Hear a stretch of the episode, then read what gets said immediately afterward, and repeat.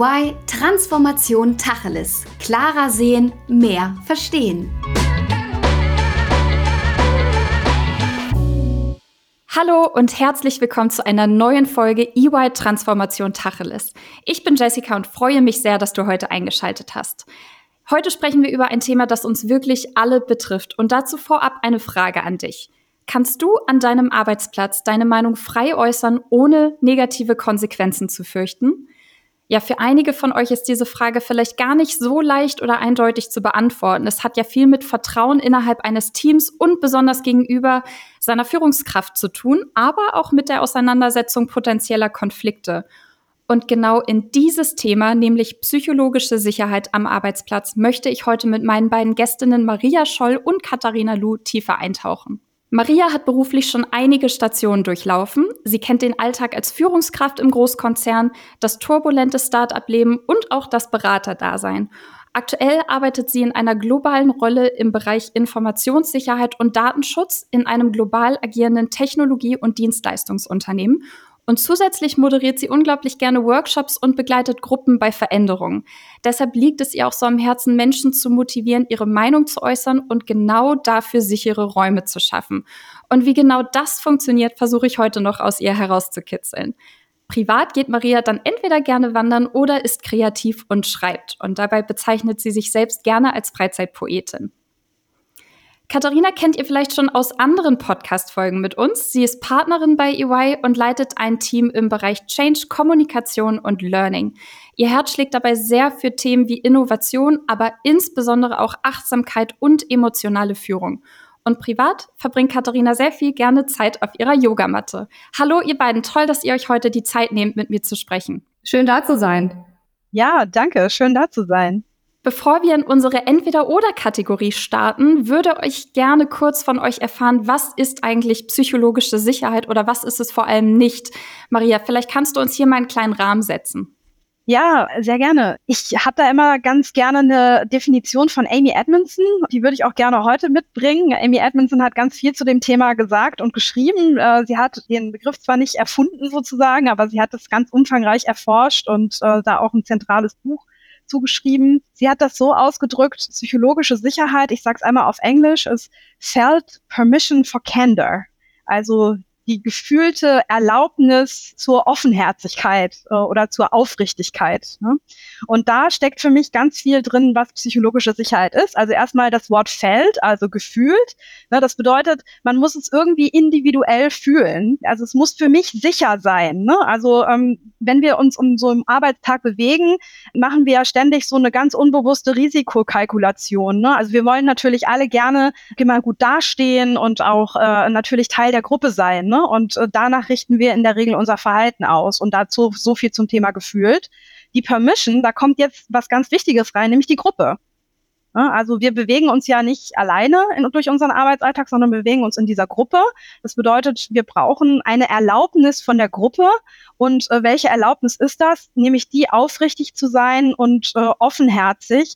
Und das betrifft tatsächlich ähm, nicht nur Wissen, sondern das betrifft auch Einwände, das betrifft Fragen, Fehler, auf die man vielleicht hinweisen möchte oder die auch einem selber passiert sind und natürlich auch vielleicht auch mal so eine halbgare Idee zu teilen. Ne? Die Frage ist eigentlich, fühle ich mich sicher genug, um mich vielleicht auch mal zum Affen zu machen?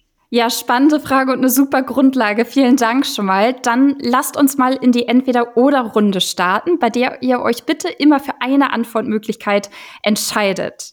Die erste Frage, psychologische Sicherheit. Ist das für euch ein reines Feelgood-Thema oder kann es auch eine Kehrseite haben? Katharina, hier darfst du starten. Das ist für mich definitiv kein Feelgood-Thema aber es ist ein Thema, was unbedingt gegeben sein sollte, um wirklich produktiv miteinander zu arbeiten. Maria, was sagst du?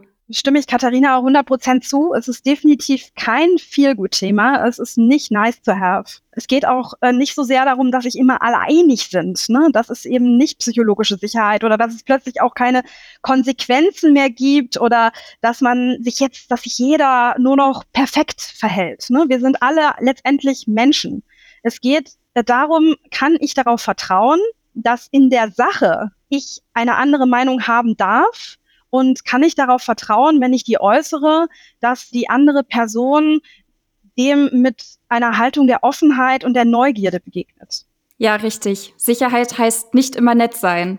Die zweite Frage an euch. Ist psychologische Sicherheit wirklich ein Kulturthema im Unternehmen oder ist es nicht viel eher individuelle Typsache? Maria, jetzt darfst du starten. Es ist definitiv ein Kulturthema. Ne? Also ähm, man hat äh, auch in der Forschung herausgefunden, dass die psychologische Sicherheit auch nicht mit Persönlichkeitstypen korreliert hat äh, oder nicht korreliert. Das bedeutet, es hat nichts mit Intraversion oder Extraversion zu tun. Ja, und ähm, deshalb ist es, ich muss auf der Gruppenebene sicher sein oder die Gruppe braucht eine Arbeitsabsprache, die da lautet, es ist sicher, auch gegebenenfalls in der Sache unangenehme Dinge zu teilen. Deshalb würde ich sagen, gelernt werden muss es auf der individuellen Ebene und praktiziert werden wird es allerdings auf einer kulturellen Ebene. Okay, super, das lasse ich gelten. Katharina, was sagst du? Ich habe da eigentlich gar nicht so viel äh, hinzuzufügen. Also bei uns im Team gibt es so einen äh, so einen Spruch, der geht plus eins und plus eins bedeutet, ich bin mit allem einverstanden, was gerade gesagt wurde. Deswegen plus okay. eins. Sehr Mag gut. ich total gerne. plus eins ist super, das merke ich mir. Die dritte und letzte Entweder-Oder-Frage an euch. Der Nährboden für ein gut funktionierendes Team, ist das für euch eher die Vertrauensbasis oder das Schaffen klarer Ziele und Strukturen? Katharina, jetzt darfst du wieder als erstes. Ja, ganz klar Vertrauen. Ja, also ohne Vertrauen funktioniert für mich in, in meiner Führungspraxis gar nichts. Also ich kann, ich kann dann auch keine Ziele abstecken, äh, weil ich muss ja darauf vertrauen, dass die dann auch verbindlich sind und gleichzeitig muss mein Gegenüber auch ähm, ja darauf vertrauen, dass ich äh, das auch im Blick habe und auch entsprechend dann unterstütze. Ja, also Vertrauen ist auf jeden Fall die Basis. Okay, gut erklärt, macht Sinn. Maria, was sagst du? Das sehe ich auch so. Ne? Also Vertrauen ist auch eine total wichtige Voraussetzung, um auch psychologische Sicherheit äh, in eine Organisation einzuführen. Ne? Ähm, das bedeutet, Vertrauen heißt ja eigentlich, ich habe den Glauben an eine bestimmte Person. Ich frage mich ja immer, wird diese Person so ganz global gesehen jetzt so das Richtige tun? Ne? Und das äh, ist, glaube ich, total wichtig, wenn man auch äh, darauf hinblickt, wie kann psychologische Sicherheit im Unternehmen gelingen. Ne? Da glaubt braucht glaube ich, dieses Vertrauen erstmal, dass das ein guter Weg ist und dass das auch ein Weg ist, den alle beschreiten wollen. Super, dann danke ich euch erstmal für die schnelle Runde und dann gehen wir mal in die Details. Katharina, ich frage dich einfach mal ganz direkt, warum ist es denn überhaupt so wichtig, psychologische Sicherheit am Arbeitsplatz zu fördern? Also ich würde ganz gerne ein bisschen anders anfangen, wenn du das erlaubst, äh, Jessie. Ich, äh, ich glaube, dass man psychologische Sicherheit erfahren haben muss, damit man sie auch weitergeben kann. Also ähm, ich glaube, dass wenn man selber sozusagen so, so sozialisiert ist in einem Unternehmen, dass man eben genau das tun kann, was du, Maria, beschrieben hast, nämlich dass ich im Zweifel auch mal eine andere Meinung habe oder dass ich mich traue, einen Impuls zu setzen, auch wenn ich noch nicht bis ähm, auf Level 8 weiß, wie der jetzt genau umgesetzt werden kann. Äh, das ist äh, unheimlich wichtig, um innovativ zu sein, um schnell zu sein, um ähm, einfach auch vielleicht äh, lieber schnell zu scheitern an der einen oder anderen Stelle, aber es bedarf eben auch Mut. Ja. Und ich glaube, das ist einfach die Basis für so viele Dinge, die wir tagtäglich im, im Arbeitsalltag brauchen dass es einfach wichtig ist, sich darüber aktiv Gedanken zu machen und zu überlegen, was kann ich denn tun, welches Verhalten kann ich denn zeigen, damit ich das sicherstelle. Und das fällt leichter, wenn man es selber eben auch kennengelernt hat. Ja, ist natürlich völlig okay, dass du so startest. Dann bekommst du direkt von mir mal eine Anschlussfrage. Was kann denn eine Führungskraft tun, um so eine Umgebung zu schaffen und zu fördern? Also ich würde ja sagen, tatsächlich auch mal selber zugeben, dass man Unsicherheiten hat ja, also in Vorleistung gehen und dadurch ähm, sozusagen den Raum aufmachen, dass jemand anders eben auch äh, sich zeigen kann, auch in, äh, in seiner nicht perfekten Art und Weise. Ähm, das äh, habe ich zumindest äh, gelernt, dass das auf jeden Fall hilft, wenn man selber einfach auch mal sagt, ich war in so einer Situation noch nie, ich müsste jetzt auch erstmal kurz nachdenken. Also wirklich da einfach sozusagen dem Gegenüber auf Augenhöhe ähm, begegnen das hilft und ähm, tatsächlich auch Räume schaffen zum Zuhören. Also wir haben ja oft den Eindruck, dass äh, Führungskräfte stark dazu neigen, sehr viel selber zu reden. Und äh, wir haben aber ja einen Mund und zwei Ohren und äh, deswegen ist es äh, durchaus gut, auch ja einfach viel zuzuhören und dafür braucht es auch Räume und Foren.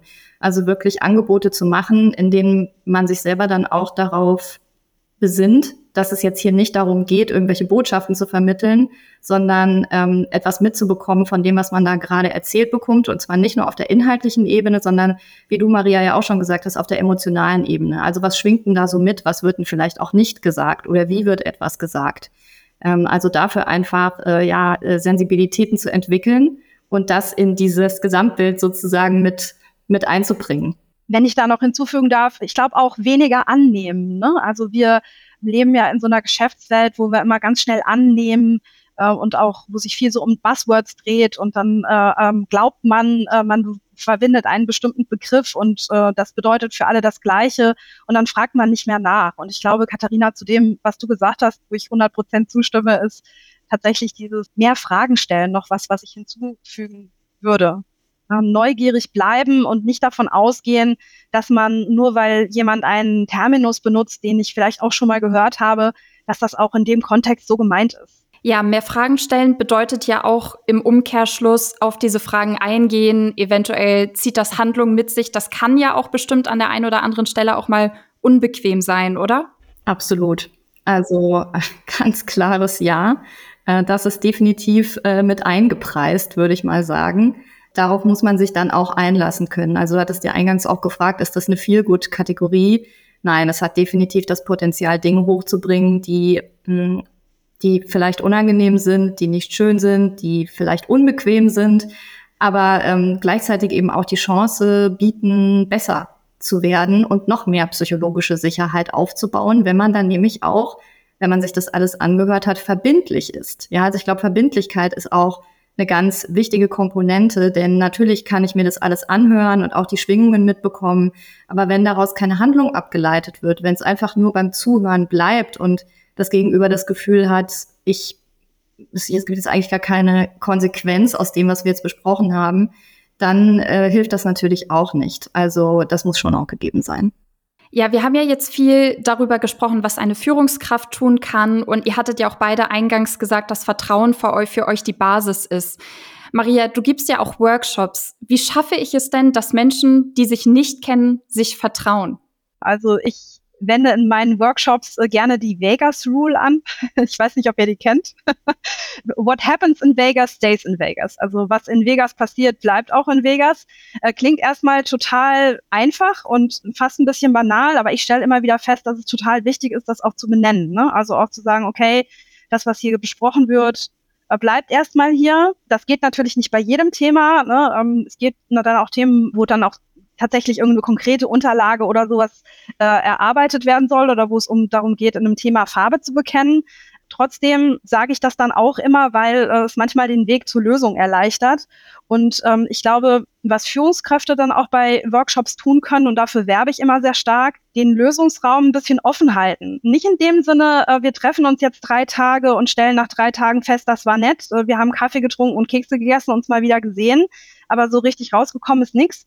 Das meine ich damit nicht, äh, sondern der Gruppe auch die Freiheit zu geben, in einem grob umrissenen Lösungsraum dann die Lösung auch selber ein bisschen mitzubestimmen. Ne? Zu sagen, okay, ähm, wir wollen eine Strategie arbeiten, ich gebe mal so ein Beispiel, ne? wir wollen eine Strategie erarbeiten und nach drei Tagen ist eben nicht das komplette Papier fertig. Dafür hat die Gruppe aber gesagt, okay, das sind hier drei wichtige Themen bevor wir das Papier fertigstellen können, müssen wir erstmal die drei Themen noch mal ein bisschen aufarbeiten, müssen noch mal mit Leuten reden, also noch mal das und das machen. Also du merkst, ähm, ja, es geht schon darum, das dann mit konkreten Handlungen zu überlegen, aber das ist auch so mein Grundverständnis dann als Facilitator, da die Gruppe eben auch zu fragen. Und äh, ich stelle immer wieder fest, dass es dann schon sehr konkrete Vorstellungen gibt. Ne? Also das Papier muss jetzt fertig sein und das soll bitte auch so und so viele Punkte enthalten und äh, idealerweise schon alles actionable und also alles sofort ausführbar, ist auch total okay.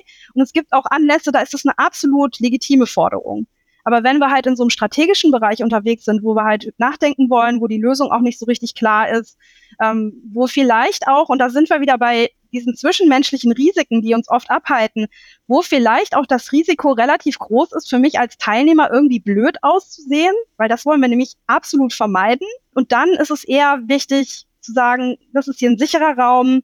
Wir können heute, wir haben jetzt einen Tag Zeit zu überlegen, und das, liebe Gruppe, könnte eine Möglichkeit sein, wie wir das tun können. Und äh, wie seht ihr das? Wollt ihr den Weg mitgehen? Ja, sehr gut. Im Umkehrschluss höre ich aber auch raus, dass es durchaus auch auf Seiten der Mitarbeiter und Mitarbeiterinnen die Möglichkeit gibt, psychologische Sicherheit einzufordern. Richtig? Ich glaube, es gibt immer eine Möglichkeit, sich zu fragen, wer will ich selber sein, ne, wenn ich ins Büro gehe und mich im Arbeitsumfeld bewege. Also wie möchte ich mich verhalten? Und da gibt es sicherlich Komponenten der psychologischen Sicherheit, die man sehr gut anwenden kann unter, ähm, unter Peers. Immer eine total, immer eine gute Idee. Ich glaube, sobald so eine Hierarchiebeziehung reinkommt, ist es schon wichtig aus meiner Sicht, dass auch die Führungskräfte ähm, das anfangen vorzuleben. Und ich glaube, das ist total wichtig, dass es dann auch gefühlt wird. Ich komme so ein bisschen eingangs auch auf meine Definition zurück. Ist es die Felt Permission? Das heißt, ich muss es spüren. Es reicht also jetzt nicht, es auf eine PowerPoint-Folie zu schreiben äh, und dann auch zu erwarten, dass es alle tun, weil ähm, es, es fällt uns immer leichter, diese Offenheit zu zeigen, wenn wir auch ähm, mit Personen auf zum Beispiel der gleichen Ebene interagieren. Kommen Personen dazu, die auf einer anderen Hierarchieebene sind, dann, ich meine, das kennt ja auch jeder selber, ne? Äh, dann ähm, ist wieder diese Frage, sehe ich jetzt gut aus, wenn ich das sage, oder sehe ich nicht so gut aus? Ne? Das ist eigentlich die zentrale Frage, um die sich immer wieder dreht. Und in der Hierarchiebeziehung bekommt die für mich eine andere Qualität. Okay, super. Ihr habt das jetzt beide unabhängig voneinander schon mal erwähnt, dass es wichtig ist, auch als Leader das vorzuleben, was man auch von seinen Mitarbeiterinnen dann erwartet. Also auch mal Schwächen einzugestehen, Fehler preiszugeben und so weiter. Ich würde gerne noch mal in einen anderen Aspekt mit euch äh, eintauchen, nämlich die der High-Performing Teams. Also ein Team, das die Erwartungen übertrifft und zudem ein sehr vertrauensvolles ähm, Verhältnis hat. Wie spielt psychologische Sicherheit denn hier mit rein? Ist das sowas wie eine Grundvoraussetzung? Katharina, vielleicht kannst du in die Richtung noch mal etwas erzählen. Ja, also ich würde sagen, dass das ein unwahrscheinlich starker Hebel ist. Ja, also wenn du Leute hast, die ähm, sich kennen, die sich vertrauen, die einfach schon vielleicht unterschiedlichste Situationen miteinander erlebt haben, die auch schon mal erfahren haben, wie man sich gegenseitig äh, den Rücken freigehalten hat oder wie die Gruppe darauf reagiert hat, wenn man einfach eine Idee reingeworfen hat und äh, nicht so richtig wusste, was passiert. Also das sind äh, Dinge, die machen einen nach hinten raus natürlich total stark. Ja.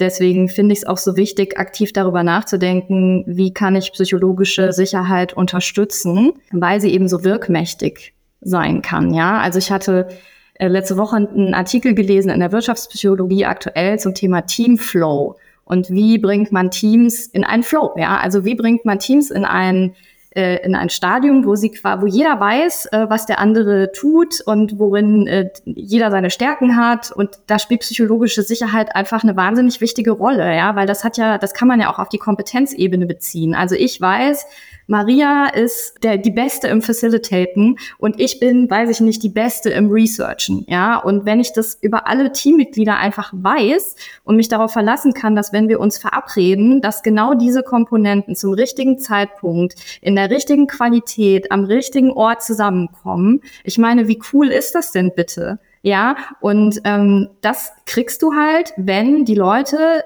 bestimmte emotionale Reisen, so nenne ich das jetzt einfach mal, schon miteinander gemacht haben und einfach wissen, das wird passieren. Maria, möchtest du dazu noch was ergänzen? Ja, ich glaube, das ist eine gute Voraussetzung, ne? wenn man das voneinander weiß und wenn man sich da auch immer wieder drauf verlassen kann. Ich glaube, psychologische Sicherheit kann auch in Kontexten funktionieren, wo man sich vielleicht nicht so gut persönlich kennt.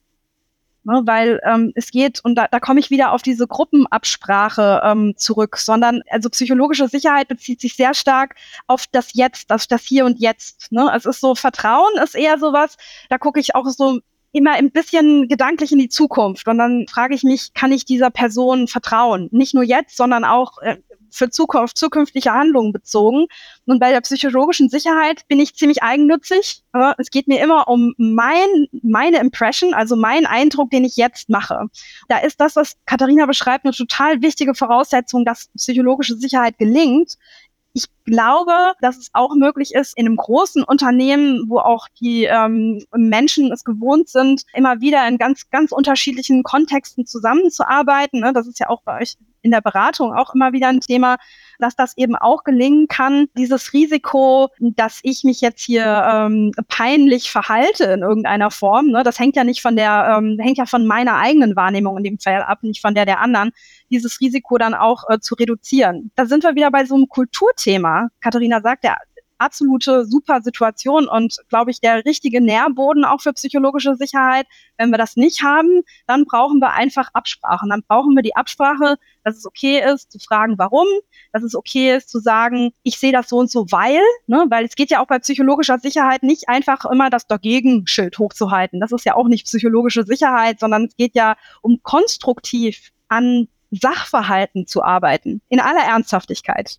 Ja, absolut. Also du hast ja eingangs äh, Amy Edmondson äh, schon zitiert und äh, sie sagt auch, psychologische Sicherheit ist nicht ein Synonym für Vertrauen. Also wie du gerade ganz richtig gesagt hast, das ist eben nicht das Gleiche, äh, sondern psychologische Sicherheit bedeutet, die Erwartungen über zwischenmenschliche Konsequenzen abzuschätzen. Und wie weit kann ich mich quasi raustrauen ja, und kann immer noch, Entschuldigung, jetzt nehme ich doch wieder das Wort Vertrauen, mich darauf verlassen, dass die zwischenmenschlichen Konsequenzen halt sich im Rahmen halten oder es vielleicht einfach schlicht und ergreifend gar keine gibt.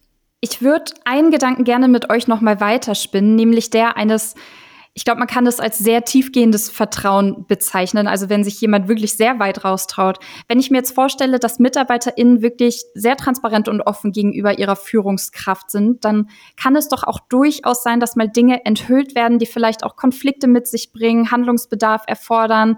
Also ich sag's mal konkret, wenn wir jetzt in Richtung unethisches Verhalten oder sogar Diskriminierung denken. Wie denkt ihr denn darüber? Ich äh, glaube, dass genau in solchen Fällen psychologische Sicherheit eigentlich ihre Sternstunde erlebt, wenn ich das mal so sagen darf. Genau solche Dinge müssen ja, also darüber muss ja gesprochen werden und es braucht einen Raum, in dem das passieren kann. Und für mich ist das eine Maximalausprägung von psychologischer Sicherheit, wenn sich jemand traut, das eben auch anzusprechen, weil es eben so schwierig ist und weil es eben auch so gefährlich sein kann.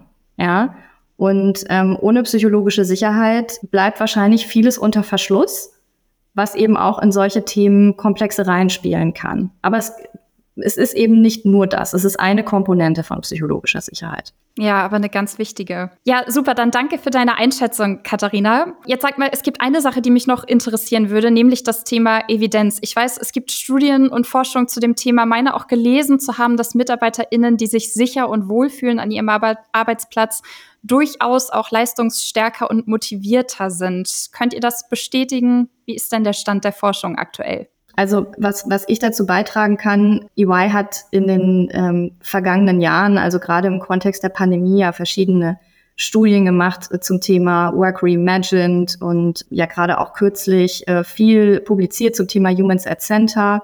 Und was auf jeden Fall aus all diesen Studien eben ganz klar herauskommt, ist, dass diese emotionale Komponente am Arbeitsplatz halt absolut nicht zu unterschätzen ist. Im Gegenteil, sie bekommt sehr hohe Prozentzahlen, wenn man sich das anschaut. Und deswegen ist es auf jeden Fall anzuraten, ähm, das Thema nicht abzutun, sondern ähm, sich wirklich zu überlegen, was kann ich aktiv tun, um das zu fördern, weil es eben einen direkten Impact auf die Performance eines Teams hat. Ja, super, ihr beiden. Vielen Dank. Wir sind schon fast am Ende unserer Zeit, aber bevor ich euch gehen lasse, möchte ich mit euch gerne nochmal in eine Stadt eurer Wahl schauen. Ihr dürft nämlich, wie jeder Podcast-Gast bei uns, ein Plakat mit eurer Kernbotschaft aufhängen.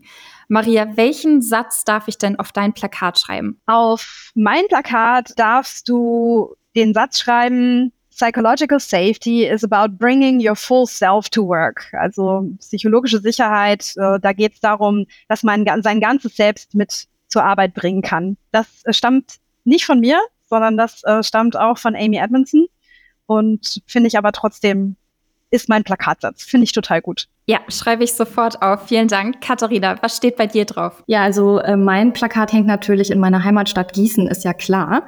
Und äh, auf dem Plakat steht, ähm, ohne psychologische Sicherheit keine Highest-Performing-Teams. Ja, sehr gut. Das schreibe ich auch sofort auf. Ja, also ich finde, ihr habt das Thema wirklich sehr, sehr gut und auf den Punkt zusammengefasst und finde es unglaublich wichtig, ähm, darüber zu sprechen und das Thema auch noch viel bewusster zu machen. Also vielen Dank, dass ihr euch heute die Zeit genommen habt. Danke für die Einladung. Vielen Dank für die Einladung. Es hat sehr viel Spaß gemacht. Ja, gerne. Und wenn euch da draußen diese Folge auch so gut gefallen hat, dann dürft ihr sie gerne wie immer teilen. Ihr dürft sie liken und auch kommentieren. Und darüber hinaus dürft ihr euch auch immer gerne mit Fragen oder Themenvorschlägen an unsere E-Mail-Adresse wenden. Die lautet podcast.de.ey.com. Und damit sage ich vielen Dank und bis zum nächsten Mal. Das war EY Transformation Tacheles. Klarer sehen, mehr verstehen.